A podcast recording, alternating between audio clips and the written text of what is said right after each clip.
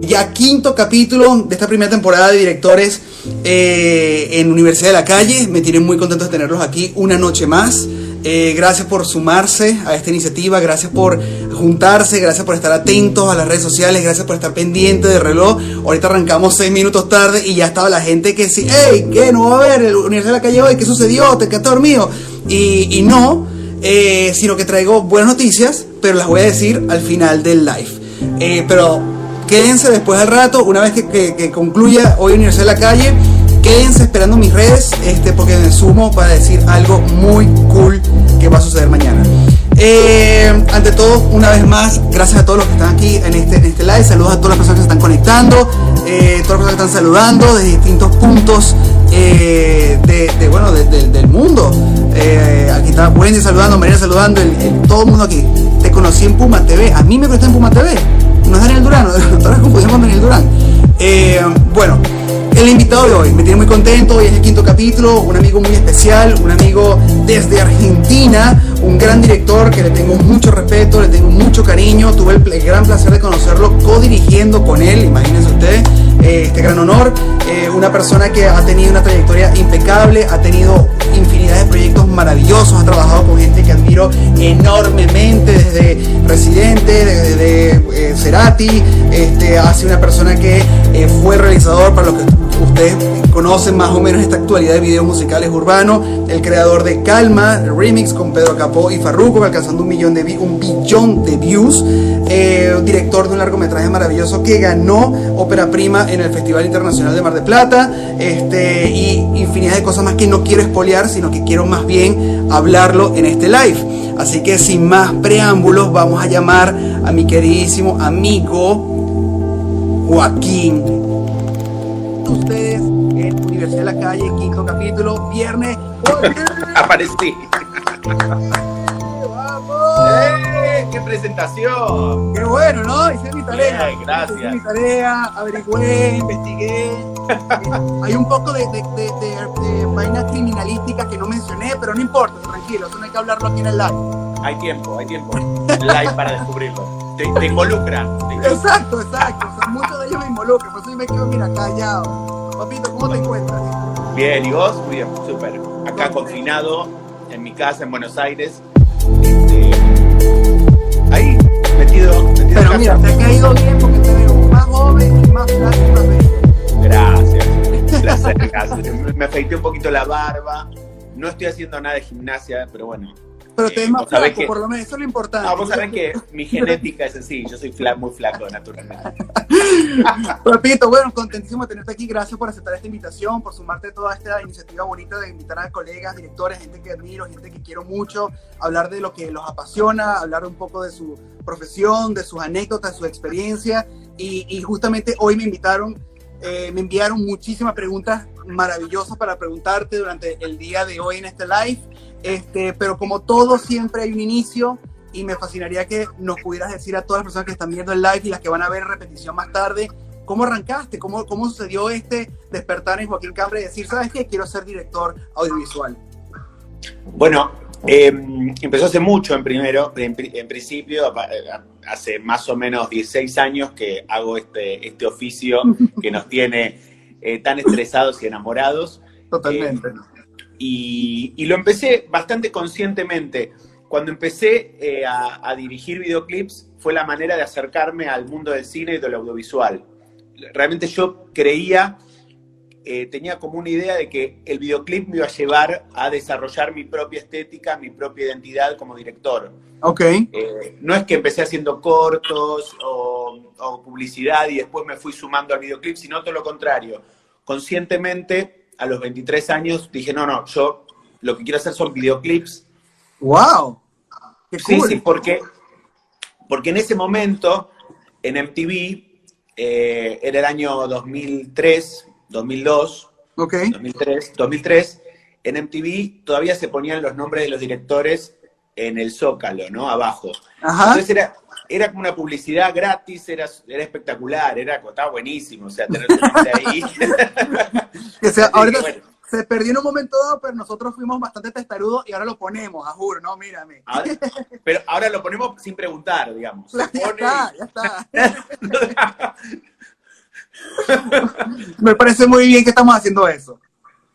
Este, yo también estoy, muy feliz que se vuelva a haber hecho, porque justo esos años fueron los últimos que apareció el director. Después hubo unos 10 o 12 años en donde nadie sabía quién hacía los videos y estaban medio como perdidos. Había que investigar un poco y ahora, este, bueno, vos sos bastante precursor de eso de firmar el, sos precursor de filmar los, los videos. Yo te copié un poco porque vi, eh, pues, uno está filmando videos, voy a seguirlo, voy a hacer lo mismo que hace. Ese hombre no va a ser el único que pone el nombre, no, me jodan. No, no, me pareció, me pareció muy buena idea, muy em, creo que es uno de los, es uno de las de los formatos del videoclip que necesita un poco de que necesita un poco eh, como hacerse amigo, enamorarse y que, y que nosotros defendamos un poco eh, que esta es nuestra herramienta y esta es nuestra elección. No es un, eh, no es algo que transitamos para llegar a otra cosa. Por ahí sí, pero es algo que en mi caso elegí como, como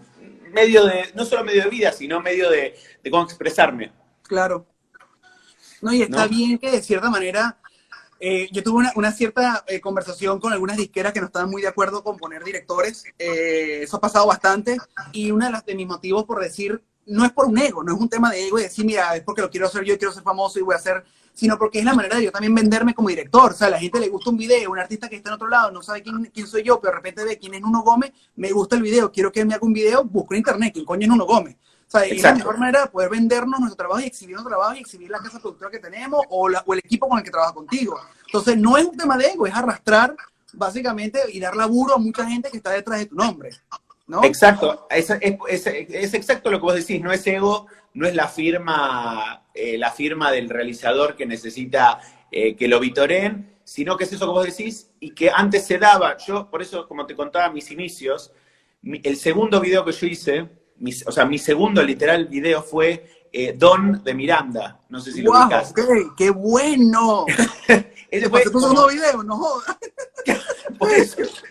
y ese, ese video fue número, fue como tuvo un récord, como se te dijese, 37 semanas número uno en MTV Latino. ¡Wow! ¡Qué bolas ese número, Joaquín! ¡Qué bolas ese número! Era increíble, fue, fue muy, muy impresionante. Y había, o sea, realmente estaba cinco veces por día mi nombre en MTV Latino en el año 2003, que era, era enorme, tenía mucho rating. Eso a mí me sirvió mucho para abrirme camino y poder vivir de esto. Y era mi segundo video. Entonces, em, yo lo agradezco y, me parece que ese es el motivo de por cual hay que firmar los videos. Hay, yo también eh, estamos todos peleando porque también aparezcan eh, las firmas eh, en el la descripción del video. Porque somos parte de, creo yo, de, de lo que es un producto ya, que es un combo ya indestructible que es totalmente la canción y el video. Mira, por aquí está en el grupo el señor Mariano Monti mandando saludos, levantando la copa de vino. Saludos, Mariano. También está Camo, está Fede, está un poco de amigos aquí, colegas eh, eh, en, común. ¿Sabes qué? Es, eso que tú hablas ahorita levanta un debate que muchos hablan y preguntan eh, a mí me lo han preguntado varias veces, pero evidentemente yo soy, yo arranqué un poquito más tarde, digamos así, y yo no soy un poco en ese aspecto, no pienso en eso, soy bruto, por eso tengo a Maite. Pero, pero me han dicho millones de veces, si siempre el éxito del video, ¿no crees tú que debería tener cierto porcentaje de remuneración económica por los views del video si el, si el video es exitoso gracias a ti? Y es, es una pregunta, si eh, es una pregunta. Es una pregunta que, eh, o sea, ¿qué te voy a contestar? que sí, que sí. No voy a decir que no, no me va a quedar mal aquí, por Por supuesto que sí, claro, claro. Em, creo que sí, que, que, es lo que debería ser. Debería haber un porcentaje mínimo quizás, que por ahí en, eh, simbólicamente, no sé, hay canciones que no se saben realmente, nunca se sabe cuál es el Nunca, nunca. yo te puedo asegurar que cuando estabas filmando el video de Calma, nunca te imaginaste el boom que iba a ser Calma, ¿verdad? No, para nada. Yo cuando me llamaron para hacer el video de Calma, eh, básicamente no conocía a Pedro Capó. Ok. Eh, a Farruco lo conocía muy a duras penas, acá en Argentina no se escuchaba tanto, y cuando, claro, cuando llegó ese, esa canción vi que ya había una canción, me resultó muy raro. No entendía el concepto del remix, ni siquiera lo entendía. Claro, como que porque hay que relanzar el tema, ¿no? que, no es un tema tampoco no era un tema que había explotado. Me dicen, no, no, no, vamos a relanzarlo, ok. Y, sí, fue muy sorprendente ese video. Buenísimo, te felicito porque lograste la marca del billón de views, estás en ese, en ese cuadro de honor del llegó al billón de views, maravilloso. Y no es sí, está llegando a dos billones ahora. estoy así, no es tu único billón, ya va al doble. O sea, qué absurdo, qué brutal, qué brutal lo que ha logrado. Qué brutal, te felicito por eso, príncipe. eh, comentaste que tu segundo video es Don. ¿Cuál fue tu primer video? Bueno, el primer video es eh, un video de Antonio Viravent, eh, no sé si lo conoces, un artista argentino, y la canción se llamaba Bienvenida Seas. La verdad que yo era, en ese momento era asistente de dirección de publicidad, había, eh, había sido fotógrafo un tiempo y después empecé a ser asistente de dirección, y apareció esta oportunidad y pedí a la productora en donde trabajaba recursos, cámaras, latas, porque en ese momento se filmaban 16 milímetros, era como el premium, filmar un clip en 16 milímetros era llegar al... ¡Wow! Claro, totalmente. Total.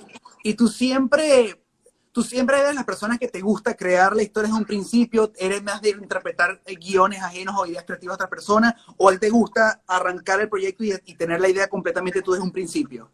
No, en ese sentido me gusta eso que vos decís, me gusta tener la idea eh, toda a mí, me, gusta pensar eh, las ideas, escuchar mucho la canción, no tener ningún preconcepto, solamente a veces investigar un poco al artista, qué viene haciendo, hacia dónde va, un poquito para, entender.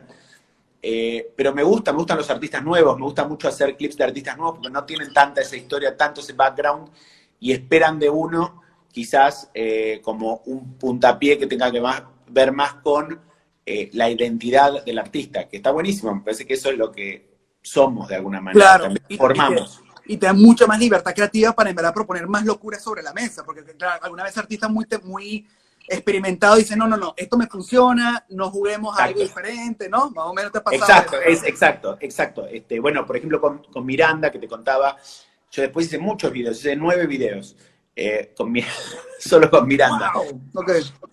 Eh, y los tres videos que hicimos, bueno, fueron como muy lindos, estuvieron, eh, como que los marcaron mucho como, banda. Incluso el disco siguiente que sacaron, ya el arte tenía que ver con lo que yo venía trabajando en los videos. Es brutal. Eso habla demasiado bien de tu trabajo y para ti debe ser un, gran halago personal. eso era increíble. Es más, ya los videos que siguieron a eso, pasaba eso de, de, bueno, escribiste un video, me preguntaban a mí y me esperaban a que se me ocurriera una idea. Era como. era, absurdo. Lo que pasa es que eso pasa, digamos, como que cambió mucho. Bueno, vos lo sabes, cambió mucho el, mercado de la música y ya no existe el tiempo, digamos. El tiempo es como.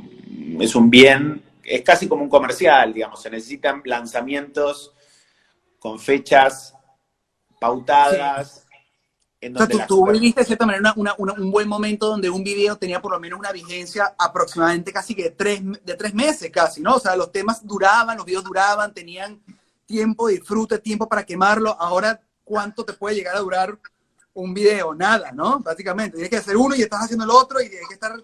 Exacto. Se consume muy rápido en esta industria, ¿no?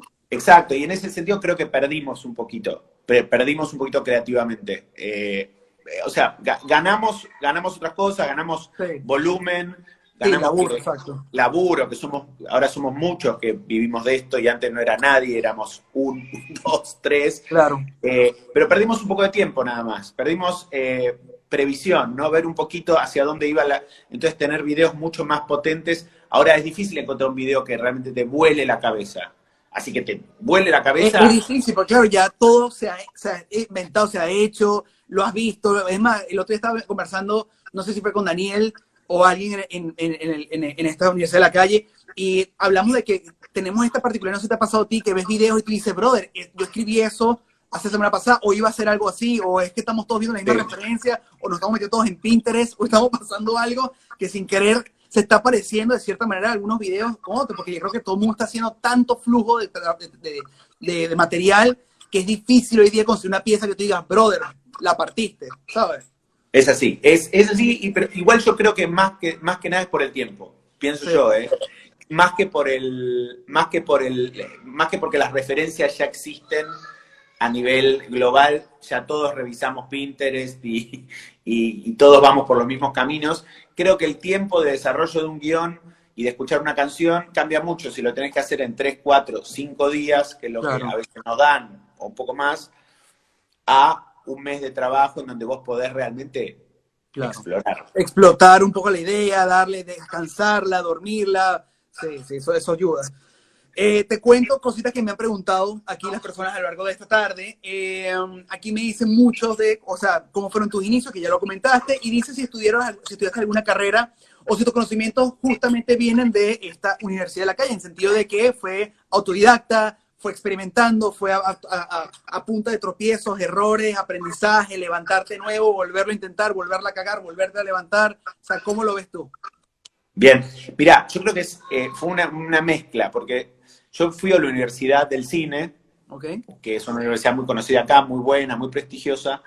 Eh, fui dos años, eh, no lo terminé, pero yo filmo desde que tengo 12 años. O sea, mi, eh, digamos, lo que a mí me apasiona hacerlo desde los 12, desde los 14 que tuve mi primera cámara, no paré de filmar un segundo, o sea, siempre estuve experimentando, explorando editando en la cámara, ¿no? Porque antes no... No, no tenía los aparatos que hoy día mucha gente tiene ese beneficio de tener, ¿no? Esa computadora, No, computadora, claro, no tenía computadora, entonces editaba en la misma cámara. Bueno, aprendí en ese, en ese aspecto, en ese, en ese ámbito. Claro. Llevaba la cámara al colegio, filmaba a los profesores, llegaron incluso hasta hacer una muestra a fin de año de las cosas que yo había filmado que eran como un poco irónicas sobre... Hoy sería muy, muy Instagramer, muy TikTok, muy... Todo lo que, era, lo que en tu era esa estética, era esa estética, estética de doblarlos, doblar, por ejemplo, mientras firmaban los profesores les hacía la voz, diciendo otra cosa. ok, ok, qué bueno. Eh, y lo editaba ahí mismo, cortaba, los hacía desaparecer, los hacía aparecer en otro lado. Era todo bastante explosivo y bastante... Tenía mucho que ver con lo que es ahora. Pero bueno, con recursos pero gracias a eso es toda la creatividad que tienes hoy día. O sea, yo creo que todo lo que te permitió hacer eso hoy día es por eso que te lanzas a la locura poner un helicóptero en postproducción, en un videoclip, este, desde la mujer la que se convierte en lagarto, desde todas esas grandes ideas que se te ocurren a ti. Creo que sí, es verdad, y creo que lo que a mí me gusta y siempre mantuve, o cada vez me cuesta más, pero lo, trato de agarrar, es no tener vergüenza al fracaso eh, que, es que es algo que nos, que nos va a perseguir y nos va a estar atrás nuestro siempre y nos va a tocar, porque el fracaso, digamos, a veces la vara para cada uno es alto, corto o baja. A veces el fracaso para uno es no ganar un premio, el fracaso para uno es no obtener el trabajo. Y a veces hay triunfos eh, pequeños que construyen más en la carrera de uno que los triunfos rimbombantes. Vos me mencionabas lo de calma. Sí, a mí me encanta el Calma Remix, lo, voy a poner cuando llegue a los 2 billones, voy a poner, voy a llenar Instagram, pero no le llega ni a los talones a ciertas, ciertos logros en ciertos videos. Claro, totalmente, a veces son, A veces son cosas chiquitas, son lograr que un artista se ponga una ropa que nunca se puso. Totalmente, totalmente. Por ejemplo, a mí, a mí particularmente, y es algo que yo quiero hacer énfasis en este, en este live porque soy verdaderamente fan de ese video, Crimen de Gustavo Cerati, para mí, eh, para ti es un, un super logro, no solamente personal, porque es una, una, gran representante de la música eh, en tu país, es alguien que es emblemático y es alguien que para mí, Crimen es un videazo en términos de, de, de, de estética, de look, de concepto, a mí, por ejemplo, de todo el plano, simplemente del retroceder levantándose con los papeles, eso me parece que es una maravilla, ¿sabes? y qué genial que logres romper un poquito el estilo de, quizás de lo que la gente puede imaginarse ese personaje y ponerlo en un cine noir, eh, darle este contexto detective y qué brutal. Y, y, háblame un poquito sobre eso. Y creo que ese video también creo que significa mucho para ti. Por supuesto, ese es quizás el, el video que me hizo despegar de lo nacional, de lo argentino, de ser un director de videoclips en Argentina, que empezaba a ser un director de videoclips, punto, porque el video se, obviamente trascendió fronteras. Y en eso, ahí está exactamente lo que vos decís, un poco de, tratar de, hacer que eh, tus límites, bueno, no tener límites es prácticamente imposible, pero que tus límites eh, no sean los límites de tu educación, de tu moral, de o sea, que todo eso se pueda romper. Claro. No importa si fuiste a un colegio judío, católico, o sea, si vos podés realmente traspasar eso, traspasar la vergüenza que te puede llegar a dar o los, o los problemas que podés pensar que vas a tener.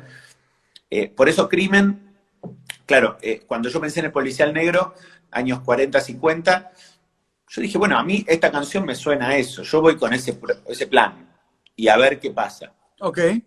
Y así, y la verdad que, bueno, a, a Gustavo le, le Ajá, uh, eso usted, yo Eh, no, a Gustavo- y que se puso negro. Espera, espera, porque dice que tiene poca batería.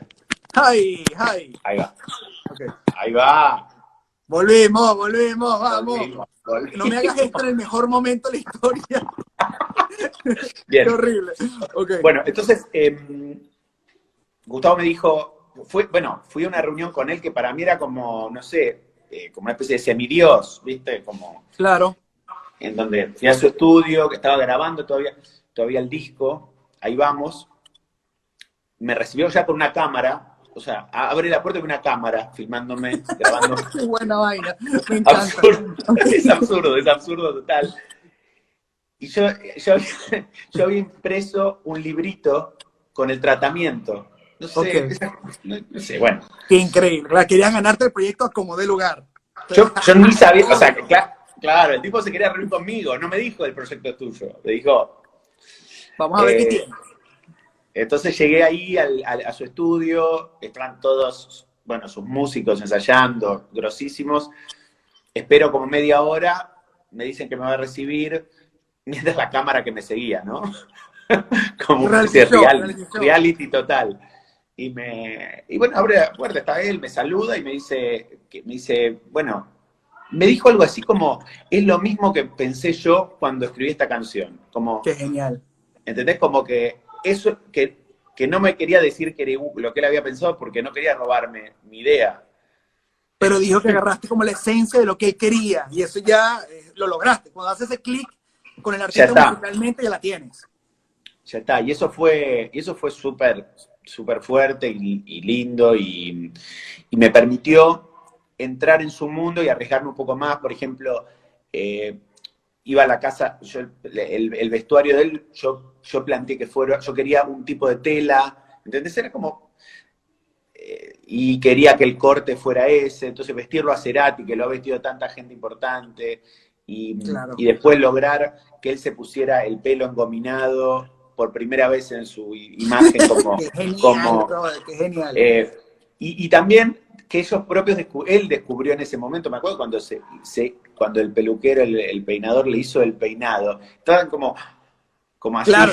Wow, como, es shock, ¿sabes? Un chocante ver ese pego, claro, obvio, obvio, obvio. claro, pero estaban como nenes. Eh, así que, bueno, obviamente quedó eh, y se pudo hacer ese video que sí, que a mí me ha traído, bueno, miles de cosas. Después de eso hice videos a Maná, por ejemplo. Imagínate que yo no, digo, pa- pas- pasaba de hacer videos chiquitos en Buenos Tratar de Aires, crecer la industria musical para hacer videos más ambiciosos y artistas mucho más internacionales. Más grandes. claro. claro, porque, exacto. Este, así que sí, ese video no solo me sigue encantando, sino que me abrió puertas y le No, es agradezco. un buen video, un buen video Oh. que, ¿sabes lo que es difícil? Estuve conversando otro día también con otro director y es difícil conseguir en nuestra filmografía, por así decirlo, se dice filmografía, pero me das un video, pero eh, videos que se mantengan vigentes hasta el día de hoy y que envejecen bien, porque hay videos que tú ves y dices, uh, horrible. ¿Sabes? Hoy día lo veo y digo, mierda, que no puedo creer que le quedó así. Pero hay videos que tú hiciste hace tiempo, personales, y tú dices, coño, lo veo hoy día digo, separa frente a frente con, con videos que estoy sacando este año. Y siento que, que Crimen es un video que, que logró ser, se mantiene todavía vigente, lo sigues viendo y todavía sigue sorprendiendo, todavía la gente dice, wow, y eso, y eso me marca mucho. Eh, la- obviamente la pregunta que quiero sacar ahorita a colación es, por ejemplo, cuando Joaquín Cambre le llega una canción, ¿cuál es el procedimiento step by step creativo para, para tú poder procesar este tratamiento, poder proponer esta idea al artista? ¿Qué es lo que haces? Eh, después yo te pregunto la misma pregunta porque quiero sacar, sacar, quiero sacar algo bueno de esta Tranquilo, que no, no, no estoy sacando sopa, a ver, sí, a ver. Eh, no, el, eh, la verdad que lo que hago primero es escucharla muchas veces. Ese es mi primer eh, punto, escucharla por lo menos 20 veces, 30 veces, hasta conocerla, hasta que me guste, porque muchas veces viene una canción que por ahí a uno no lo emociona, no, no le llega, igual la, la querés hacer, Sucede. al artista, Sí. sucede. Eh, hasta que te guste, Pa- para mí hay que escucharla hasta que te guste, hasta que te hagas amigo de la canción, ¿no? Y es una canción que que... es difícil, porque hay veces que de repente, me imagino que hoy más que nunca te deben llegar temas que no son como para el norte o, o cualquier otro tema que tú decías antes que había contenido, había carne para poder sacar algo interesante y ahorita es que sí, dale hasta abajo, mami, qué sabroso tú te mueves, gente, pégate a este, a este, ¿sabes? Que tú dices, ¿cómo coño hago algo aquí digno, Exacto. no? No, y además, eh, cosas que por ahí en general la gente no sabe, pero llegan canciones de un artista y por ahí cuando ya escribiste tu idea, se suma otro artista. Eh, y después, cuando ya la entregaste, se suma un tercero. Y vos decís, eh, Y que te dicen tienes que tener el mismo eh, protagonismo que el principal. Tú dices, bro, pero no está escrito así, ¿sabes? no, y por ahí la letra del nuevo artista nada que ver con lo que vos habías escrito. El tipo, viste, habla de, de la pari y de la pari y vos habías escrito algo súper abajo. Y, y- y- Sucede, sucede. sucede. Pero A bueno, mí- dale. sí, dale, dale. dale. No, tú primero. Ay, A mí, No, bueno, por ejemplo, cuando, Sí. cuando recibo el tema, normalmente lo que yo hago, y siempre le digo a los chamos cuando hago, a, lo- a los chicos que ven a acompañarme para hacer los talleres, yo tengo una, una técnica ridícula, pero me funciona, llamado la lista. Yo agarro la canción sin saber cómo es la canción, lápiz en mano, papel en mano, le doy play y a la primera, lo primero que se me va ocurriendo lo voy escribiendo. Pero lo primero, son palabras muy claves, ¿sabes? Party, pam, pam, pam, pam, pam. Termina la canción y automáticamente la segunda vuelta tengo que generar una idea que no te contenga nada de la primera lista. Entonces, eso te ayuda a automáticamente filtrar lo que tu competencia quizás haría o lo que o caerías en el común denominador de cliché. Entonces, es horrible porque al fin y al cabo después dices, mierda, ahora cómo coño hago, pero te ayuda mucho como ejercicio mental y creativo para sacar una idea un poco más out of the box, ¿sabes? me encanta porque es muy parecida a mi, a mi técnica. A ver, a ver. No, nada que ver, pero a la vez, pero si la sintetizás, es igual, es la misma. Yo escucho muchas veces la canción, mucho, por ahí hasta más de un día, ¿no? O más de dos días. O sea, escribir el tratamiento me lleva dos horas, tres horas. O sea, no es el, no es, la- no es lo más importante. Eh, y también pienso una idea. Desa- pienso una idea, la pienso, casi que la termino y la agarro también como lo, el, el negativo. La agarro como, agarro como el, es más, yo he dado algunas clases también y unos cursos y, sí, y hago un ejercicio que es muy genial, Ok. que, es, impres- que es muy divertido para hacer, eh, que, que es poner una canción, que, una, una canción que nadie conozca, ¿no? una canción que no tenga video, ¿no? Ok. una canción nueva, una canción vieja quizás, eh, ponerla delante de un grupo de muchas personas y hacer que todos escriban una idea. Ok. Y, es y es increíble como la mayoría son iguales, las ideas son todas Es iguales. impresionante, sí. Es impresionante, es como, wow. Eh, y ahí es donde te das cuenta que no, que, que- que hay que esforzar el- la mente un poco más y darle una, darle un- una vuelta. porque sacudirla un poco, ¿no? Salir un poquito de la zona de confort. A mí, cuando yo, yo enseño este, este, este método de la lista, como le digo yo, siempre lanzo un, un- un ejemplo que me sucedió hace unos buenos años atrás, un tema que me llegó de un artista llamado Alfonso Terán. Eh, él me da un tema llamado Mi único, mi, ulti- mi único adiós. Y la canción tú la escuchas y automáticamente tú sientes que es el tipo en el bar llorando por la mujer que lo dejó, el, la- el hombre latina cortándose las venas porque la mujer ya no está con él, el, el cuarto lleno de cajas de pizza, abandonado, de, de- de- ¿sabes? frustrado, desilusionado porque ya no está con la relación que él sueña tener. Siempre son los lugares comunes que la gente cae. Inclusive yo puse la canción este, y preguntando puntualmente, no hice que todos lo hicieran, pero sí pregunté puntualmente en el salón, ¿qué opinas tú? Y todos dijeron este tipo de- de- de- de ideas, ¿no? Claro. Entonces, yo caí en esa lista y dije, yo no quiero hacer nada de esto. Y me lancé una locura de ya que es una despedida de este amor, me fui, además que era una onda que estaba viendo ya Walking Dead, y dije, qué brutal sería si la, si la mujer que va a ser la futura esposa de tus hijas, que te proyectaste en el futuro con esta persona, ¿qué pasaría si en 24 horas dejará de ser quien es porque fue mordida por un zombie? Y, el, y por ahí me desarrollé el video. Entonces, es él- fue escapándose de los zombies con ella, la muerden, y evidentemente va a dejar de ser la persona que, que tú amabas ser. ¿Qué haces en esas 24 horas? ¿Qué haces? ¿Lo- ¿Te despide? ¿La mata? ¿La abandona? ¿Cómo es esa despedida? Y Hermoso, claro. Claro, hermoso, porque agarraste, agarraste un, algo que te gustaba o que querías usar, desarrollar, que era lo de los zombies, que lo tenías como en algún lugar del cerebro, y lo, lo aplicaste sobre otra interpretación de la letra. Como Es correcto. Otra interpretación, una interpretación eh, Libre, ¿no? Que, o sea, Libre, sí, sí, sí, libre. Como muchos artistas hacen, que todos pensamos que hablaban de una mujer y al final hablaban, hablaban de la marihuana. O Sí, sea, totalmente. ¿cuán- totalmente. ¿cuántos hay? ¿A ti te ha pasado eso? Que de repente ves una película, lees un libro, eh, ves una novela gráfica y te enamoras tanto quizás de lo que está sucediendo que te gustaría entrar en ese género y lo exploras a través de algún video musical. ¿Te ha sucedido y en cuál ha sido? No, eh, quizá, bueno, en el que hablamos recién, que es, eh, que es eh, cine negro, que es lo que más me gustó siempre de cine de la época, digamos, dorada de Hollywood y, de- y- y cine, no solo cine eh, negro hollywoodense de los años 40, policial, sino también este, cine francés de los 60, que también es cine policial. El cine policial de esa época siempre me ¿Te fascinó. gustaba? ¿Te reí mucho y querías tratar Me de explorar? gustaba, me gustaba. Eh, las primeras películas de los hermanos Cohen, o sea, me gustaba el, género. Eh, así que el género policial. Entonces fue una manera de, hacer algo que yo quería justo con un artista que pensé que podía tener una llegada más, más grande. Em, pero no, después no, no lo hice más. No, no es que no lo hice más por, por vago, ¿eh?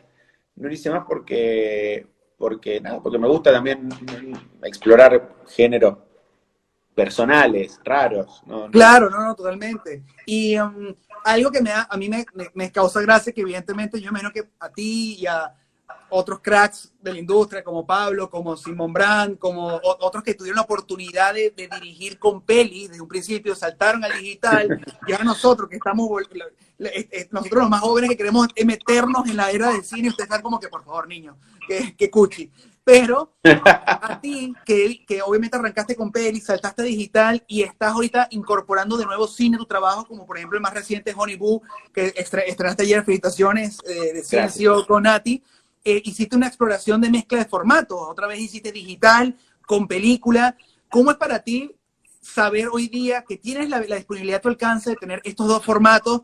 ¿Cuál sientes que es el, el- el que te gustaría trabajar más seguido o el que, por ejemplo, tú dices, ¿sabes qué? Este proyecto sí me gusta que es más digital, este proyecto me gusta más que es película. ¿Cómo es ese, ese criterio de elección?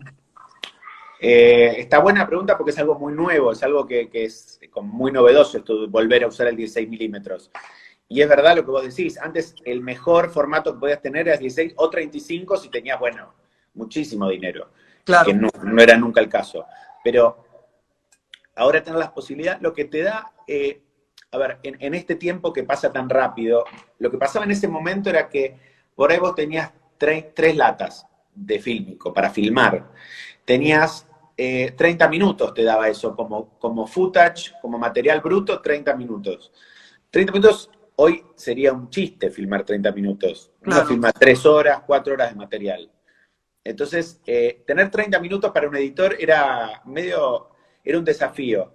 Entonces, le arañabas hasta los últimos cachitos, Lo veías, lo exprimías, te sabías todo tu material, los guiños, hasta cuando el tipo guiñaba, era como, Lo flopeaba, lo ralentizaba, no. eh, exacto, todo, todo, lo- todo. Ahora que, ten- que uno tiene cuatro o cinco horas de footage, hasta a veces más, más de una cámara, eh, no, no puedes ni, vi- ni ver todo tu material, ni lo conoces, ni te lo acordás, ni lo sabés, sabés más o menos. Te acuerdas Entonces- quizás de alguna todo, pero no te conoces obviamente la No te conoces. completo. No te lo conoces. Y el, el editor tampoco, porque tiene por ahí para editarlo cinco días. Claro. Entonces tampoco lo. Entonces lo que pasa es que este, esta aparición de la reaparición del formato cinematográfico 16 milímetros, lo que hace es que lo que me da es tener los dos lenguajes eh, eh, de manera bruta. Entonces, poder darle al editor y que él ni siquiera tenga que pensar. Hmm. Es- yo también podría obtener con tiempo el mismo resultado sin filmar en 16 milímetros Claro. eligiendo esta toma, filtrándola, eh, pero tendría que tomarme un tiempo que no, que no tengo. Entonces, al tener Ahora, esta posibilidad de jugar, como vos decís en el video eh, estrenado hoy, Honey Boo, eh, un poco la idea de filmar un poco en 16 milímetros y un poco en, y un poco en cine, y un poco en, red o en, o en, lo que fuera, o en cámara digital, lo que me, me permite es darle al editor ya dos, dos sabores. Por así decirlo, claro, dos, dos, formatos para mezclar, jugar, claro. Exacto. Y, y a la vez, y a la vez este, el, es, es, este, es muy interesante el, lo que pasa con el cine, con el, con el rollo de cine, porque que, que, que vos tenés que aprovecharlo porque tenés poco, todo eso juega también un rol, aunque no parezca. O sea, ¿tú sientes que el cine digital de cierta manera ah, nos ha mal acostumbrado? O, sientes, o sea, ¿cómo lo ves tú desde una, desde una perspectiva que antes, obviamente, cada plano contaba, porque cada plano costaba dinero, y ahora tú le das un digital prendido y graba, y dame otra, y otra señora, y deja grabando y grabando, no importa porque son discos duros. Dale, claro. que eso nos ha mal acostumbrado, ha dañado la industria? ¿Sientes que se ha jugado a favor? ¿Cómo lo consideras tú? Creo que a la industria le ha hecho bien, obviamente, porque vos tenés más material, más footage, tenés más recursos, el músico va a tener más herramientas donde agarrarse, pero al, pro, al producto, al proyecto eh, eh, filmado y editado en tan poco tiempo, le saca, le saca, o sea, le saca, el, le saca tener como el conocimiento de todo el material y te saca un poco de, de frescura para mí. Saca frescura, claro. mucho, mucho, material. Yo a veces grabo menos material a propósito, porque como vengo de, de ese, de, no de esa escuela, sino de ese... De esa, de esa, dinámica, ese ritmo de trabajo que tú venías trabajando por mucho tiempo, eres mucho más tienes un propio filtro personal, ¿no? O sea, como que sabes lo que quieres. Tengo esta toma y ya está, siguiente, no gasto tiempo. Soy más ¿no? austero, soy más austero con lo, la cantidad que grabo porque sé que lo voy, a, lo voy a matar al editor. Yo pienso mucho en el editor todo el tiempo. En, en si él después, como después la comunicación con el editor a veces es muy remota, a veces no estás en el mismo país, a veces no estás en la misma ciudad, a veces hay cuarentena y tiene que editarlo. Claro. casos, casos que uno conoce ahora. Casos que uno conoce. Tenés que darle las cosas como vos ya querés desde desde tu, desde tu rodaje, ¿no? Claro. Y um, hablando de eso, me da risa porque, claro, tú comentas esto en voz alta y yo comienzo a hacer un poco de retrospectiva. Las personas que quizás no sepan, yo tuve eh, el placer de codirigir con este caballero que está aquí en este live. Hicimos un video de Cristina Sebastián Yatra. Y claro, era muy divertido porque primera vez que nos conocemos, Joaquín y yo, y además una codirección en un país ajeno para los dos completamente y, y abordando un proyecto que de cierta manera arrancó como súper extraño. Entonces, claro, éramos los dos paracaidistas en un campo de guerra con una cámara y vamos a darle. Entonces, cuando estábamos filmando, era lindo saber que muchas veces la dinámica fluyó que sabíamos cuándo Joaquín quería eh, entrompar el acting, cuando yo quería hacer la apuesta, cuando él quería hacer la apuesta yo quería hacer el acting. Y me di cuenta que muchas veces yo decía, ok, listo, eh, eh, le hicimos y hacemos otra más. Y tú, ¿qué tienes? Y yo, bueno, pero hacemos con una intención distinta. Y tú, bueno, dale, ¿sabes? Y me di cuenta de eso, justamente que, que ya tienes el olfato, como tú sabes lo que ya la tienes, no tienes que estar buscando más de eso. Exacto, acá estoy con Pedrito, que manda un besito. ¡Eh, Pedrito! ¿Cómo estás, papito? Bien. Él fue protagonista de ese video también. Él vino, él vino el rodaje de ese video. Claro, claro ahí, que ahí, sí. Ahí, ahí, salió la mítica canción de Tiene Hambre. ¿Esto te acordás de la canción? ¿No? ¿No? Sí, se acuerda, se acuerda. Se acuerda, pero no va a decir, obviamente. No. Mira, y para las codirecciones, ¿tú habías codirigido antes o fue solamente conmigo? ¿Qué opinas tú de las codirecciones hoy día? Eh, bueno, ah, primero antes me había acordado, está, creo que está Camo, Camo está viendo esto y que él fue sí. también bastante responsable, quería volver a la pregunta anterior, de lo de 16 milímetros. Él es fanático, pues ya lo sabés, de, de lo cinematográfico, así que también él eh, influyó mucho para que se eh, coexistieran esos dos mundos. Ok. Eh, pero volviendo al, al, al tema de, lo, del, de esa codirección, que también fue encantadora, porque, eh, bueno, primero te conocí, que me, encanta como sos, me encanta cómo dirigís, me gusta tu, tu onda, tu, la manera de, llevarte con el crew, con la gente, con los artistas, me, y realmente creo que eh, fue un aprendizaje para mí de cómo poner, de saber cómo, dónde ubicarme eh, en cada espacio. Creo que yo a veces siento que muchas veces en ese rodaje fui más un productor que un director, pero también dirigiendo, pero... Totalmente, dirigimos, pero, pero, a veces, bueno, a veces hay alguien em, que como que lleva una... Un, que hay que entender la dinámica, ¿viste? Yo creo que aprendí a leer un poco la dinámica entre nosotros dos y, y a ser feliz y a disfrutar el rodaje de alguna manera. eso sí lo hicimos, eso lo hicimos y bastante. La verdad que sí, pero también este, eh, también uno cuando está solo, yo a veces lo sufro mucho los rodajes, ¿viste? Sufro mucho el rodaje. Eh, me, frustra mucho no poder hacer lo que tenía planeado o no llegar por el tiempo. Frustra. Y ahí este, más bien como que nos apoyamos, ¿no? Mutuamente, como que ambos éramos como, vamos que podemos, vamos que podemos. Exacto, sí, sí, sí, era como, era como luchar contra una marea, era como una cosa medio épica, tenía algo de épica. Totalmente. Este, tenía algo de épica y tuvo, aparte su accidente, o sea, tuvo, tuvo todos los gustos. qué buena, qué buena, verdad, sí, tuvimos, qué aventura ese rodaje, voy a decirte. Pero es una de las experiencias más lindas que he tenido y, y te soy sincero, es un video que veo y me llena completamente de orgullo, siento que fue, me trae sumamente buenos recuerdos eh, y creo que hicimos un lindo trabajo. No, hermoso, hermoso y, y, la verdad que fue un placer, lo volvería a hacer, volvería a a codirigir con vos, pero feliz de la hemos vida. Hablado, le hemos hablado, le hemos hablado. Hay que volver, y ahorita deberíamos irlo en Argentina. Yo voy para Argentina a hacer un video contigo. Sí, por favor, te invito. El próximo, cuando se termine la cuarentena, voy a hacerlo. Bien, mira, ahí se conectó el Citro y nos manda saludos. Citro, te quiero. Oh, beso a Citro, que también lo quiero, genio.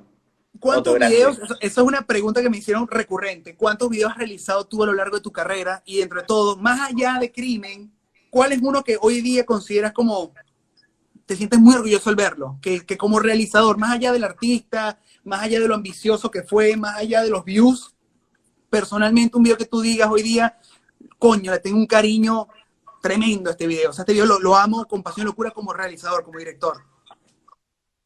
Sí, bueno, la primera pregunta era si... Era, ¿Cuántos videos tenía, más o menos? Es que me olvidé porque son muchos. me olvidé no solo de la pregunta, sino de la respuesta me olvidé, porque eh, creo que, mira, vos es que no sé, eh, una vez intenté hacer la cuenta. Ok. Una vez, mira, volvíamos de, que viene acaso para la segunda pregunta, volvíamos de Jujuy de filmar Pal Norte, calle 13. Ok. Con el director de fotografía, que es Federico Cantini, que habíamos con el cual habíamos filmado mucho juntos. Eh, o sea, él era mi director de fotografía y yo hacía los clips. Eh, y nos pusimos en el auto de vuelta a hacer la lista de cuántos clips habíamos hecho. Ok. Y, está, estábamos llegando a los 100. O sea, y era el año, no sé qué año eso, era. Eso fue hace 6 años, 2008.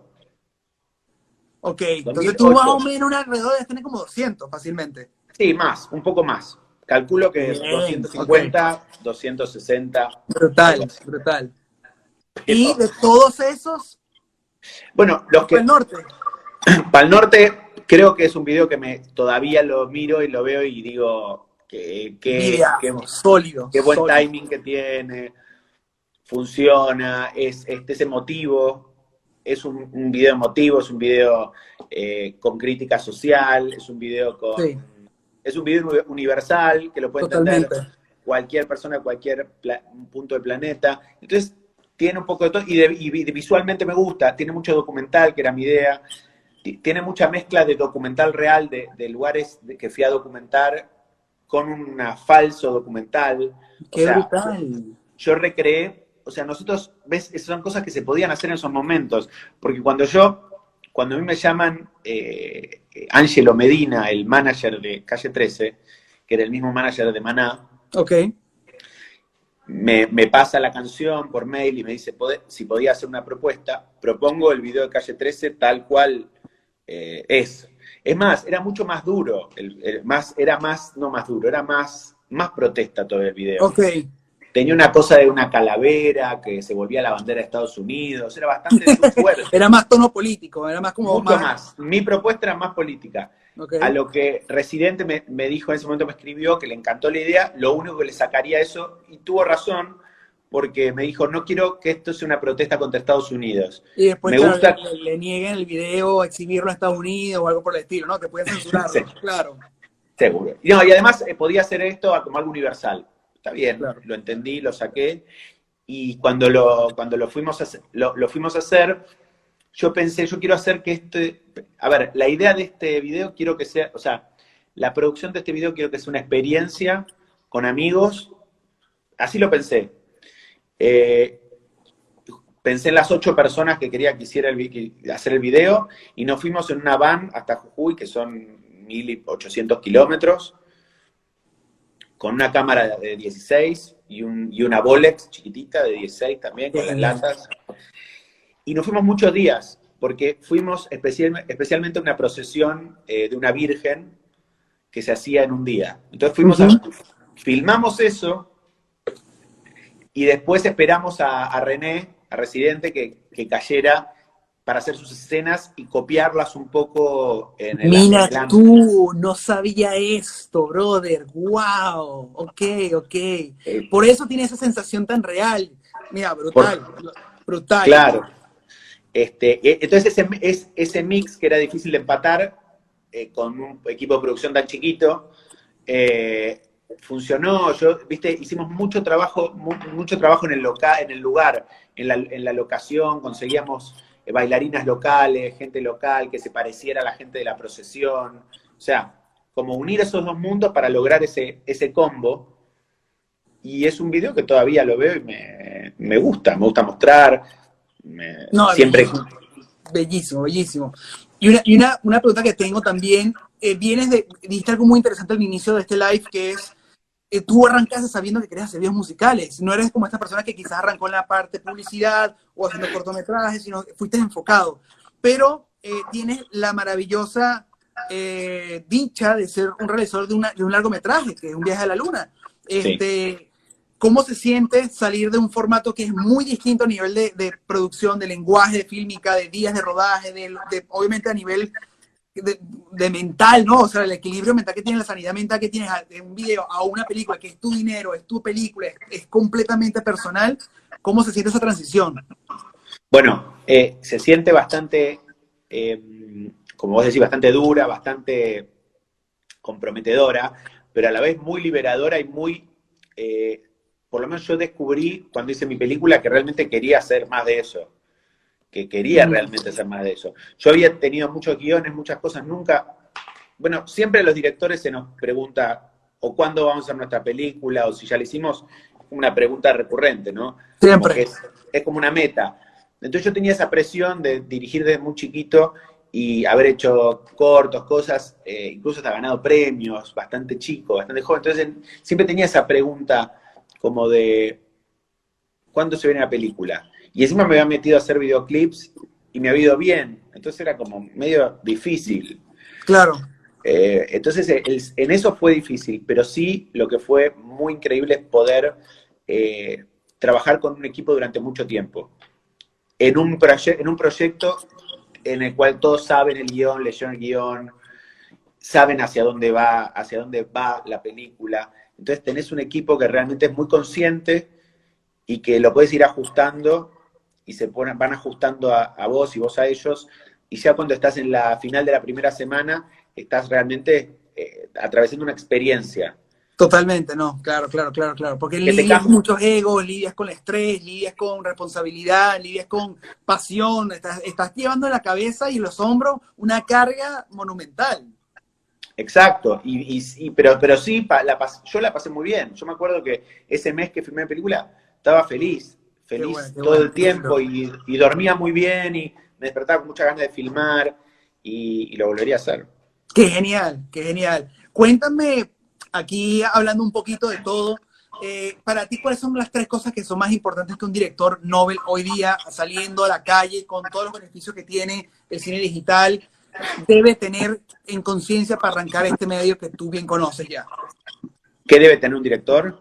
Sí, que son los tres consejos que tú le puedes decir que son elementos y características que no puede faltar en un director que salga a la calle ahora. Tres consejos que le dirías a un Joaquín Cambre hace muchos años cuando arrancaste. Bueno, le diría primero que siempre escuche a...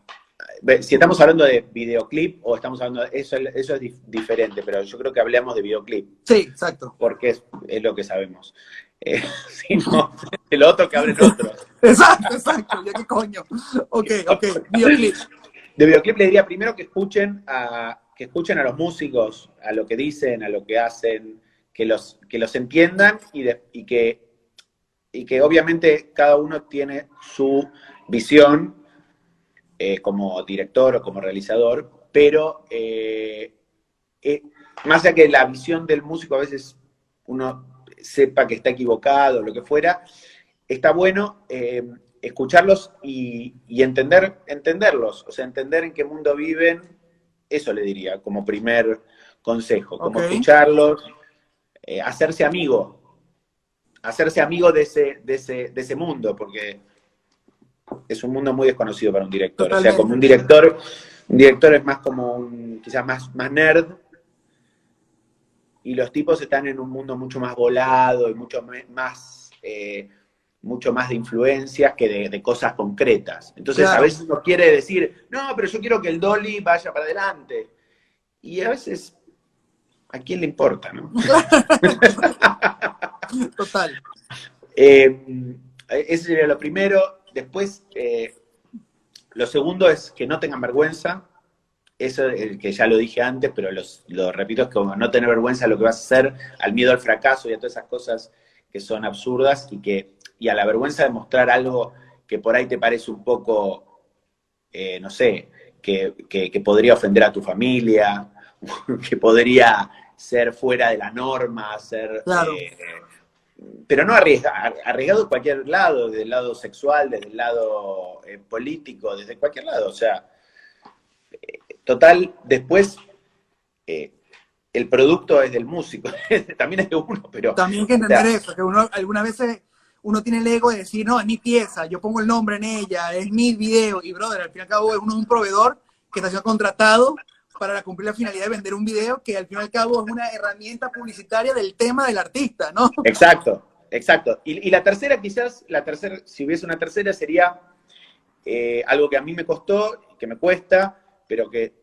todavía lo sigo trabajando para que no me cueste, que es eh, creérsela, pensar que uno es buenísimo y además eh, insistir, insistir de manera hasta pesada, porque el no ya lo tenés, eh, ser un pesado puede ser un pesado, pero vas a aparecer en el cuadro, digamos, vas a estar, eh, romperle los quinotos a los managers, a los músicos, si a vos te gusta un músico y querés hacer una canción, no hay nada mejor que ir y decírselo, y si te gusta, mm. y decírselo y convencerlo de la manera que sea Em, me parece que eso es un eso es importante y no hay que perderlo nunca, ¿no? Tener... Y, como último mensaje, ya que estamos concluyendo, ya lo que me ha, me ha parecido fascinante, te lo he comentado varias oportunidades, no porque te, tengo estima ni no porque eres mi amigo, sino que has sabido reinventarte muchas veces y tus videos tienen la particularidad de que siempre tienen un elemento diferente, distintivo, raro, es como que le colocas una ají picante en cada video que la gente dice, mierda, mierda esa, esa, ese método de reinventarte, ese, ese, esa pasión por tratar de buscar algo diferente, surge y cómo surge en ti? ¿Y, y qué le recomendarías tú a las personas para poder reinventarse en un medio donde, como tú bien dices, hay mucho, mucho material en la calle parecido? Es muy difícil, la pregunta es muy difícil porque no la sé. Yo no sé, no sé cómo, cómo no sé cuál es eso que vos decís. Yo sí lo reconozco, reconozco que, eh, que hay un eh, hay unas ganas siempre de, como de, asustar un poco la línea de la normalidad y como alterarla. Eh, y eso es un poco lo que digo de, no tener vergüenza. No, creo que es eso. No sé si es algo. No me, a mí no me gusta ser original. No me interesa ser original, ser especial, ser.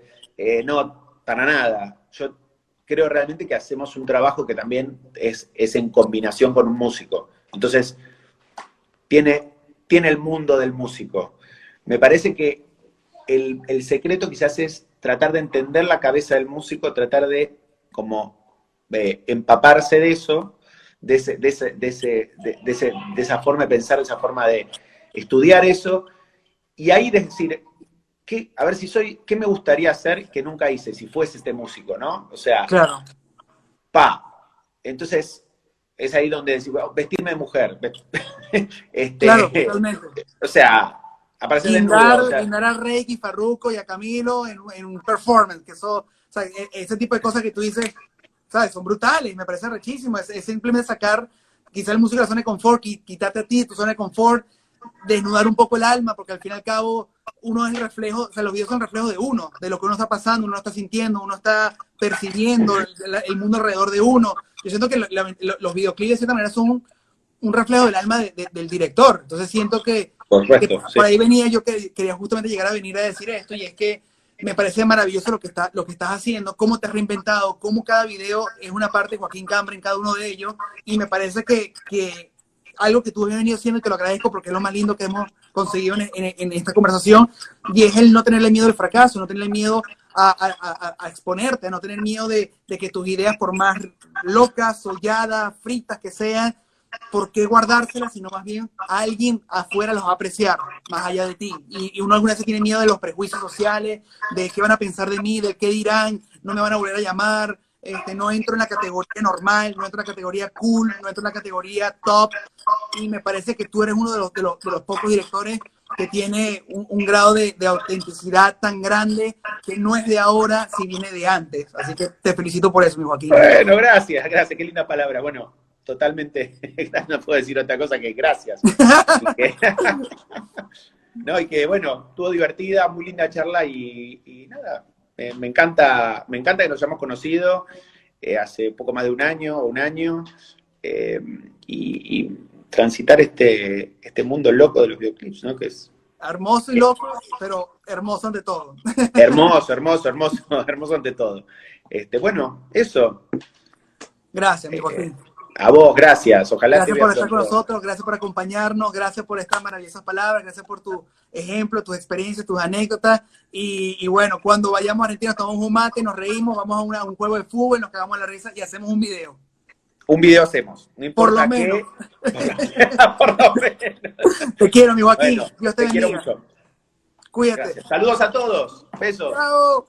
Chao a todos. Bueno, ese fue mi gran amigo Joaquín Cambre, director argentino, director de piezas maravillosas. Estoy muy agradecido de que haya estado con nosotros el día de hoy. Gracias a todas las personas que están aquí conectándose eh, en, todo lo que fue en esta, en esta universidad de la calle. Quinto capítulo. Terminamos o no por esta semana. Tengo una sorpresa después de este live. Acompáñenme, voy a trancar y voy a dar una, una, una linda noticia a través de mis historias. Pero ante todo, gracias a todos por haberme acompañado el día de hoy. Eh, gracias por la, por la interacción, gracias por las preguntas, gracias por, por toda esta buena vibra que está sucediendo. No me imaginé que este proyecto iba a tener esta, este grado de aceptación tan bonito, la gente escribiéndome, atenta, involucrada, con ganas de, de aprender, haciendo preguntas cada vez más interesantes, investigando sobre los, los personajes que estoy invitando. Y que continúe esto, eh, que quiero que mantengamos esta buena vibra, que mantengamos las ganas de aprender. Los, los quiero mucho, los agradezco por todo su tiempo, su paciencia y nos veremos mañana.